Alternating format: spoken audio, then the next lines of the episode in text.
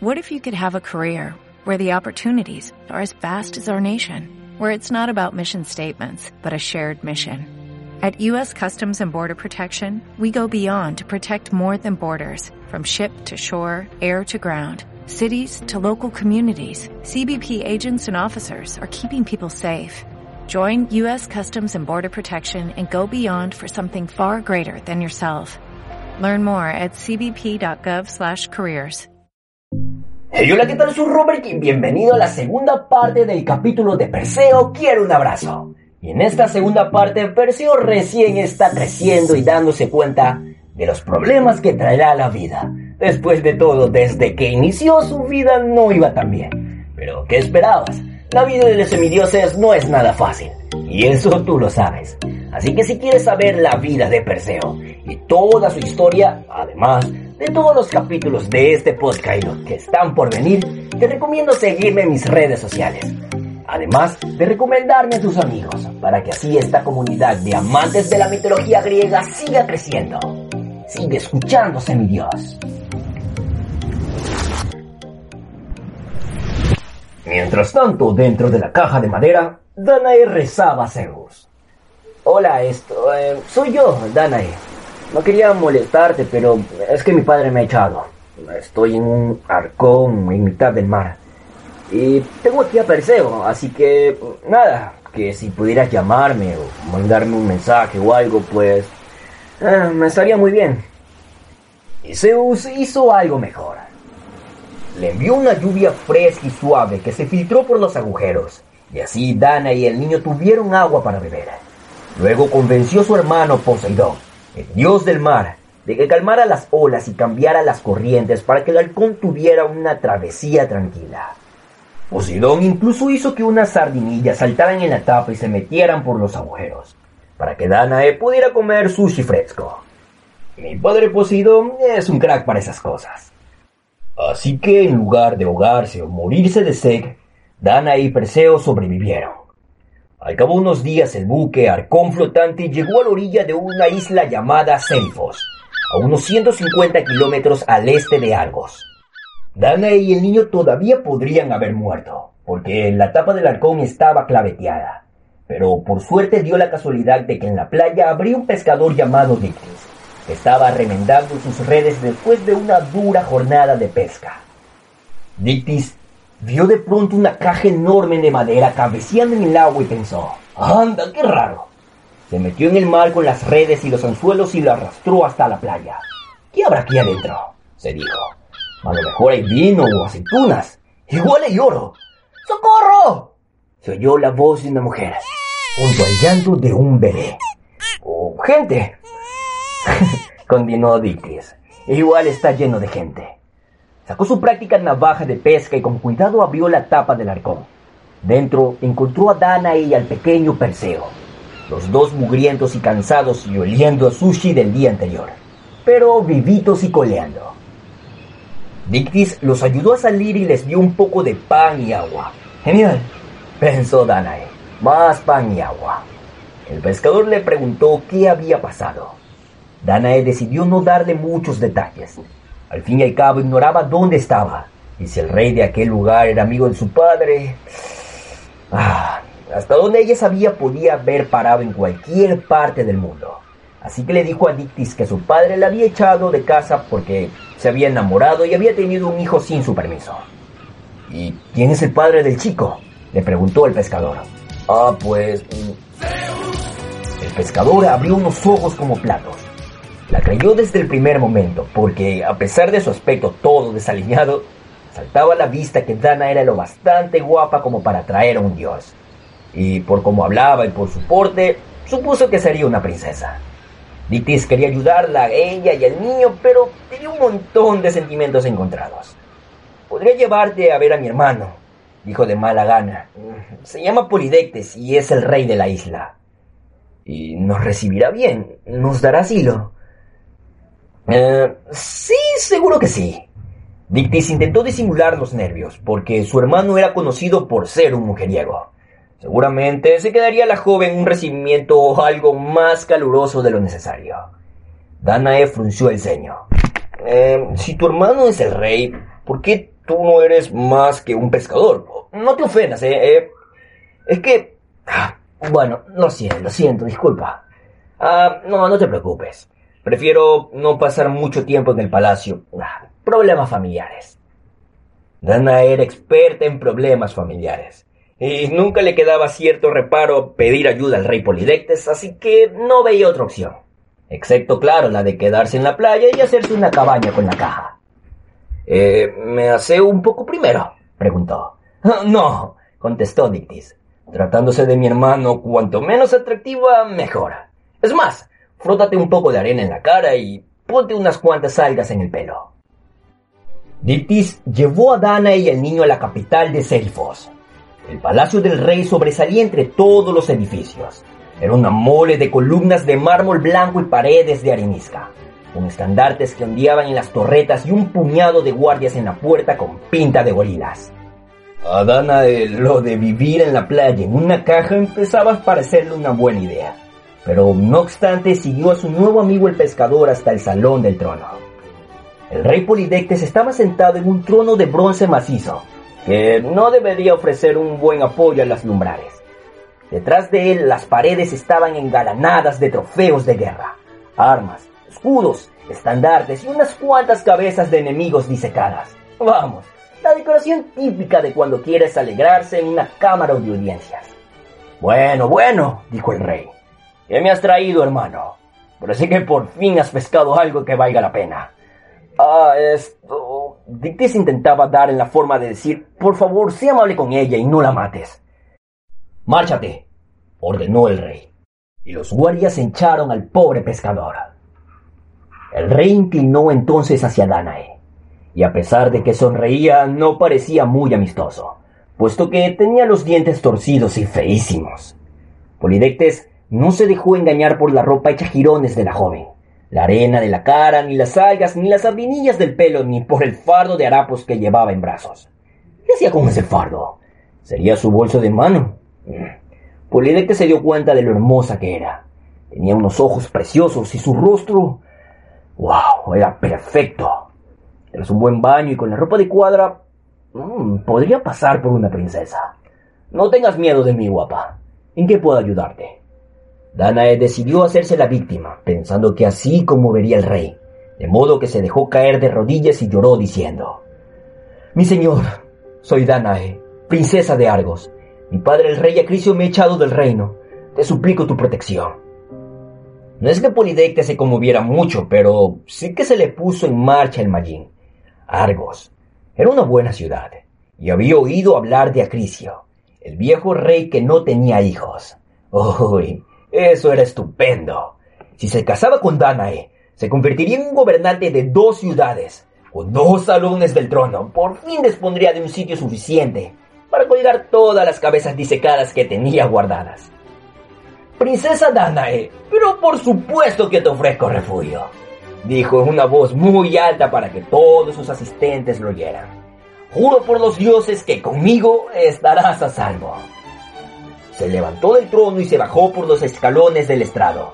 Pensaba tomar a Dana en brazos para demostrarle que era un tipo de lo más amable y cariñoso, pero en cuanto la tuvo un metro y medio de distancia, el fardo de harapos se puso a berrear. Polidectes retrocedió de un brinco. Los gritos cesaron. ¿Pero qué hechicería es esta? preguntó. Es un fardo de harapos chillones. Es un niño, mi señora. Danae Trató de contener la risa al ver la expresión horrorizada del rey. Es mi hijo, Perseo. Su padre es Zeus. Espero que vuestra promesa de protección incluya también a mi pobre chiquitín. A Polidictes le entró un tic nervioso en el ojo derecho. Odiaba a los niños pequeños, esas criaturas arrugadas y regordetes que berreaban y hacían caja. Ah, lamentaba no haber visto antes al niño pero es que la belleza de Danae lo había distraído, y ahora no podía retirar la promesa. Todos los asistentes lo habían oído pronunciarla, y encima el niño era hijo de Zeus, lo cual complicaba aún más las cosas. No puede uno tirar, ya sabes, a la basura a los bebés semidivinos sin enfadar a los dioses. O por lo menos no siempre. Pues claro, atinó el rey a decir. ¡Qué cosita más mona! También cuenta con mi protección. ¿Sabes qué? El rey se acercó más, pero Perseo empezó a berrear de nuevo. El tío parecía tener un radar para detectar a gobernantes malvados. Polidectes se rió sin mucho convencimiento. Ah, menudos pulmones tiene el niño. Puede criarse en el templo de Atenea, que queda en la otra punta de la ciudad. Eh, quiero decir, en, en la mejor parte de la ciudad. Los sacerdotes lo cuidarán de maravilla. Y mientras tanto, tú y yo, ya sabes, querida princesa, podemos conocernos mejor. Polidectes estaba acostumbrado a salirse con la suya y pensaba que tardaría unos 15 minutos, o 16 a lo mucho, en conseguir que Danae se casara con él. En vez de eso, los siguientes 17 años fueron la época más frustrante de toda su vida. Por más que se esforzaba en conocer mejor a Danae, la princesa y su hijo le chafaban todos los intentos. El rey le ofreció a la joven unas habitaciones en el palacio para ella. Le regaló ropa bonita, joyas preciosas, criadas y cupones para el buffet libre del comedor real. Pero Danae no se dejaba engañar. Sabía que era tan prisionera allí como lo era en la celda de bronce. No podía salir del palacio. Aparte de sus criadas, las únicas visitas que se le permitían eran la de su hijo y las niñeras del templo de Atenea. A Danae le encantaba que Perseo la visitara. Cuando era muy pequeño se ponía a berrear cada vez que el rey se acercaba a su madre. Y como Polidectes no podía soportar tal escándalo, se marchaba corriendo a tomarse una aspirina. Cuando Perseo no estaba, Danae se las apañaba para rechazar de otras maneras los coqueteos del rey. Cada vez que el hombre llamaba a su puerta, ella fingía con gran estruendo que vomitaba y se disculpaba por estar enferma. O se escondía en las banderías del palacio. O lloraba inconsolablemente bajo la mirada de sus criadas, hasta que el rey se sentía incómodo y se iba. Durante años, Polidectes intentó ganarse su afecto, y durante años ella se resistió. La cabezonería entre ellos era impresionante la verdad. Cuando Perseo creció un poco, las cosas se volvieron más fáciles para Danae y más difíciles para Polidectes. Al fin y al cabo, Perseo era un semidios y el tipo era un auténtico crack. Cuando cumplió siete años ya era capaz de tirar al suelo a un hombre adulto. Y a los diez años podría lanzar una flecha a la otra punta de la isla y blandir la espada mejor que cualquier soldado del ejército del rey. Los maestros del templo de Atenea le habían enseñado sabiduría y el arte de la guerra. Cómo escoger las batallas, el arte de la guerra, cómo honrar a los dioses, cosas muy útiles si uno quiere sobrevivir a la pubertad. Era un buen tipo, lo cual quiere decir que seguía visitando a su madre siempre que podía. Ya no berriaba cuando Polidecte se le acercaba, pero si empezaba a coquetear con Danae, Perseo se lo quedaba mirando con una expresión torva, los brazos cruzados y unas cuantas armas mortales cargadas al cinto hasta que el rey se retiraba. Hey, seguro que creéis que Polidectes acabó dándose por vencido, ¿no? Ay, había un montón de mujeres a las que incordiar. Pero ya sabéis cómo son estas cosas. En cuanto te dicen que no puedes tener algo, todavía lo deseas más. Estoy muy seguro que muchos saben a lo que me refiero. Y para cuando Perseo cumplió 17 años, Polidectes ya estaba negro. Quería casarse con Danae antes de que fuera demasiado mayor para tener hijos. Quería ver cómo sus propios vástagos se convertían en reyes de Argos y Sérifos. Y eso solo significaba una cosa. Perseo tenía que largarse. Pero, ¿cómo iba a librarse de un semidios sin asesinarlo directamente? Y más cuando Perseo, sus 17 años era el mejor luchador de la isla y el más fuerte. Necesitaba una trampa, una en la que el propio chico se buscara su propia ruina, sin que a él le salpicara ninguna culpa. Con los años Polidectes había visto a muchos héroes corretear por ahí, matando monstruos, rescatando aldeas y cachorritos, ganándose el corazón de príncipes y princesas, y consiguiendo unos patrocinadores de campeonato. A Polidectes le daba igual estas bobadas, pero había advertido que la mayoría de los héroes tenían algún defecto fatal, algún punto débil que, con un poco de suerte, podía llevarlos a la muerte. ¿Y cuál era la de Perseo? El chico era príncipe de Argos, hijo de Zeus, y a pesar de todo, se había criado como un refugiado en un reino extranjero, sin dinero y sin familia excepción de su madre modo que se mostraba bastante susceptible en lo referente a su reputación. Ansiaba demostrar su valía y aceptaría cualquier reto. Si Polidectes pudiera utilizar esto en contra del joven. El rey sonrió. Oh, sí. Se le había ocurrido el desafío perfecto. Esa misma semana, Polidectes anunció que estaba reuniendo regalos de boda para Hipodamia, la princesa de una isla cercana. Su padre el rey Enomao era un viejo amigo suyo, pero eso no era lo importante. Era solo una excusa para reunir regalos. Polidectes convocó a los más ricos y famosos de Sérifos a una fiesta en el palacio, para ver cuántos estaban dispuestos a rascarse el bolsillo. Y como todos estaban dispuestos a impresionar al rey, competían unos con otros para llevar los regalos más alucinantes. Y así, una familia ofreció un jarrón de plata y rubíes. Otra, un carro de oro con una reata de cuatro caballos blancos resplandecientes. Otra, una tarjeta de regalos de iTunes de mil dracmas. Solo lo mejor para... Ah, esa como se llamara que iba a casarse con no se sabía quién. Los regalos iban amontonándose mientras Polidectes alababa a todo el mundo y hacía que los ricos y famosos se sintieran muy especiales. Ah, como si no se sintieran lo bastante especiales ya. Y por fin, Perseo al lado de la mesa de los canapés, charlando con su madre mientras intentaba pasar desapercibido. Perseo no quería estar en aquel rollo de fiesta. Ver un puñado de nobles y pijos haciéndole la pelota al rey no era precisamente su idea de diversión. Pero tenía el deber de cuidar de su madre, no fuera que a Polidectes le diera por coquetear con ella. Ah, así que allí estaba, bebiendo ponche, calentorro y comiendo pinchitos de salchichas. Bueno, Perseo, exclamó el rey desde la otra punta de la sala. ¿Qué has traído para la boda de la hija de mi aliado? Eres el guerrero más poderoso de Serifos. Todos lo dicen. Seguro que has traído el regalo más impresionante. Y aquello fue un golpe muy bajo. Todo el mundo sabía que Perseo era pobre, los invitados se reían con disimulo y lo miraban por encima del hombro, satisfechos de ver cómo ponían en su lugar a aquel joven advenedizo. No les hacía ninguna gracia que un semidios extranjero, guapo, fuerte y con talento, lo superase en nada. Perseo se puso rojo como un tomate. No digas nada, hijo mío, le susurró Danae a su lado. El rey solo quiere enfadarte. Juró que desea tenderte una trampa. Pero Perseo no le hizo caso. Odiaba que lo dejaran en ridículo. Era el hijo de Zeus, pero el rey y sus nobles lo trataban como si fuera un holgazán. Estaba harto de Hipólidectes y de que tuviera a Danae prisionera en su palacio. Así que se dirigió al centro del salón. Los nobles se apartaron y entonces le dijo el rey, Puede que no sea el más rico del lugar, pero sé mantener mis promesas. ¿Qué quieres, Polidectes?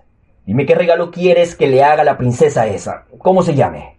Escoge uno y te lo traeré. Se oyeron las risitas nerviosas de la multitud. Polidectes sonrió. Era justo la reacción que esperaba. Una promesa estupenda, dijo el rey. Prometer es muy fácil. Hmm. Lo juraría solemnemente por, mm, digamos, por el río Estigia. Un consejo. Nunca juren por el río Estigia. Es el juramento más serio que puede hacerse. Si no cumples tu palabra, estás invitando a Hades, a sus furias y a todos los demonios del inframundo a que te impongan un castigo eterno, sin posibilidad de libertad condicional. Oh, Perseo miró a su madre. Danae negó con la cabeza. El chico sabía que hacerle un juramento a un bicho tan malo como Polidectes no era una buena idea. Los sacerdotes que lo habían criado en el templo de Atenea no lo verían con buenos ojos. Pero entonces miró a la multitud que lo rodeaba y vio que se estaban riendo de él. Lo prometo por el río Estigia, gritó. ¿Qué quieres, Polidectes? El rey se inclinó en su cómodo trono de bronce y miró las cabezas disecadas que decoraban las paredes. Tráeme... La cabeza de Medusa. Incluso pronunciar el nombre de ese monstruo atraía la mala suerte. Pero cazarlo y cortarle la cabeza, eso no se lo deseaba a nadie ni a su peor enemigo. Medusa era el monstruo más monstruoso de todo el mundo griego. En otros tiempos había sido una mujer hermosa, pero tuvo un encuentro romántico con Poseidón en el templo de Atenea, posiblemente el mismo templo en el que se crió Perseo, y Atenea convirtió a la pobre chica en una criatura espantosa. ¿Y ustedes creen que tienen una mala cara cuando recién se levantan? Medusa era tan fea que con solo mirarla te convertías en piedra. Todos los que la miraban morían, y según los rumores, tenía unas alas de murciélago doradas y unas garras de bronce en lugar de dedos, y su pelo era serpientes venenosas vivas. Vivía muy lejos al este, con sus dos hermanas, que también habían sido transformadas en monstruos con alas de murciélagos. A lo mejor porque osaron quedarse con Medusa. Ah, eh, la llamaron Gorgonas, que es un nombre alucinante para una banda corista. Con todos vosotros, Johnny Grecus y las Gorgonas. bueno, igual no. Muchos héroes se habían aventurado a ir en busca de Medusa para matarla. Porque... Mm, bueno, la verdad es que no sé muy bien por qué. Medusa no andaba molestando a nadie que yo sepa. Tal vez solo querían matarla porque era una misión difícil o porque daban algún premio por acabar con el monstruo más feo. En fin, por lo que fuera, el caso es que ninguno de estos héroes se habían vuelto. Por un momento en el salón del trono se produjo un silencio absoluto. Todo el mundo estaba horrorizado. También Danae estaba horrorizada. Y Perseo estaba tan horrorizado que no se sentía los dedos de los pies. Polidectes sonreía como si la Navidad se hubiese adelantado. Tú lo has dicho. Escoge uno y te lo traeré. ¿No es así? Pues bien. El rey abrió los brazos y añadió, tráeme la cabeza de Medusa. El ambiente se destensó. Todos estallaron en carcajadas. Miraban a Perseo, un don nadie de 17 años. Se lo imaginaban cortándole la cabeza a Medusa. Y era para echarse a reír. A mí tráeme una camiseta de las gorgonas. Ah, ya que estás ahí, gritó alguien. ¡Ay, ¡Ah, un helado! Perseo salió corriendo, muerto de vergüenza. Su madre lo llamó, pero él no se detuvo. Polidectes en su trono disfrutaba de los aplausos. Ordenó que pusieran música de fiesta y una ronda de ponche calentorro para todos. Aquello había que celebrarlo. Por lo menos, si Perseo se acobardaba, estaría demasiado avergonzado para volver. A lo mejor los dioses lo mataban por no cumplir su juramento. Y si el chaval era tan tonto que iba a buscar a Medusa, pues nada, acabaría convertido en un gigantesco pisapapeles semidivino. Los problemas del rey habían terminado.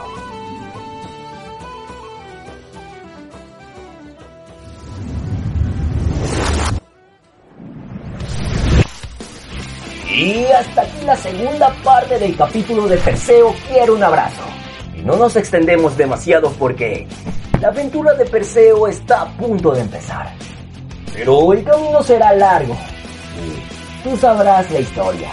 Así que si quieres saber qué sucederá después, te recomiendo seguirme en mis redes sociales para que así estés al día con las actualizaciones de este capítulo y de todo este podcast. Además de recomendarme a tus amigos para que esta comunidad de amantes de la mitología griega siga creciendo. Sigue escuchándose, mi Dios.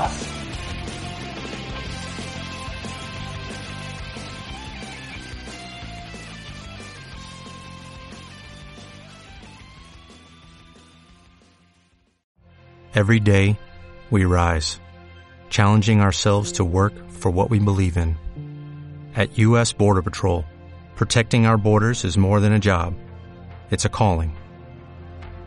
Agents answer the call, working together to keep our country and communities safe. If you're ready for a new mission, join U.S. Border Patrol and go beyond. Learn more at cbp.gov/careers.